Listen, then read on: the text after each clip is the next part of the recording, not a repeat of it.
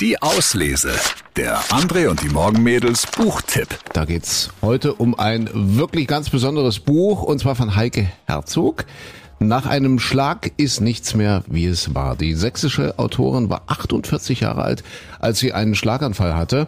Einfach so, ganz plötzlich. Also es hat sich überhaupt nichts angekündigt. Ich bin an dem Morgen ganz normal aufgestanden, habe meinen Tee gekocht, meine Kinder geweckt. Zum Glück bin dann äh, durch meine Wohnung gegangen, umgefallen und dann traf mich echt der Schlag. Äh, ich war plötzlich wirklich halbseitig gelähmt, konnte nicht mehr sprechen, nicht mehr schlucken und hatte zum Glück meine Kinder, die damals 12 und 15 waren, die sich sofort äh, mir angenommen haben, Hilfe gerufen haben. Ja, und kam dann zum Glück auch relativ schnell in gute Hände, konnte dort sofort operiert werden und mir könnte dieses große Blutgerinnsel im Kopf entfernt werden. Mhm, und vorher gab es keine Anzeichen, also gar nichts? Mir ging es bis dahin bestens und ich war immer ein Kämpfer und einer, der ja, sich nie Pausen gönnte. Ja, und jetzt war es plötzlich soweit. Ich musste anhalten. Hm.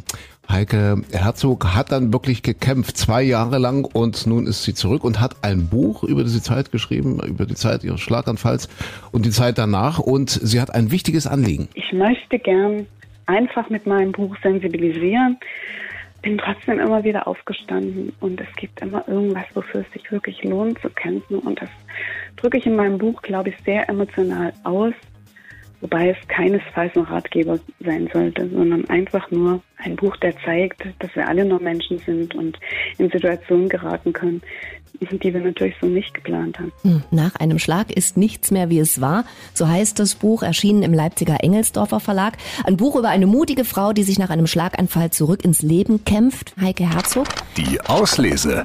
Den Podcast gern abonnieren. Überall, wo es Podcasts gibt.